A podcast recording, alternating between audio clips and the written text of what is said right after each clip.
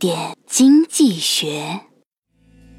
我妈老说我买东西不会讲价，所以上周末我就拉着闺蜜陪我一块儿去逛街。在一家店，我看好一件四百四的，她看好一件五百八的，跟老板讨价还价磨蹭了好久。闺蜜终于不耐烦了，大声说：“啊，一件五百块，卖就掏钱，不卖拉倒。”老板终于同意了，然后我们一人五百块交钱走人。回家以后，我总觉得哪儿有点不对。两个人一共付了一千块，比要价少了二十块，貌似是划算了。实际上，楼主原本只需要付四百四十块，现在多付了六十块，而闺蜜呢，则少付了八十块。这事儿是不是有点类似于新闻里常说的中国人平均工资已达世界中高收入水平？经常是新闻一出，网友们怨声载道，被平均。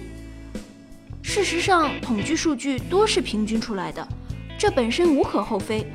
区别在于多数人平均了少数人，还是极少数人平均了多数人。建议大家啊，遇到这种情况时多留个心眼儿。